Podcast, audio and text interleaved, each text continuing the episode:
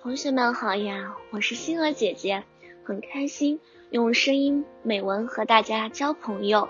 今天星儿姐姐将和大家分享的文章是风景如画的乡村。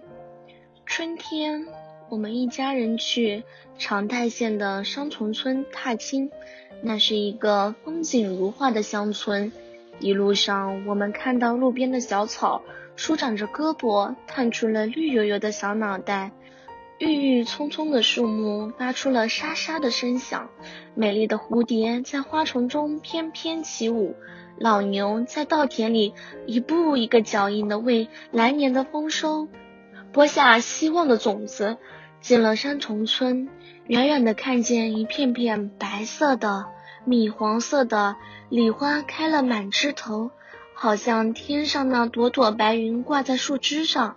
田野里黄灿灿的油菜花开得可热闹了，一望无际的油菜花使我们以为自己掉进了黄色的海洋。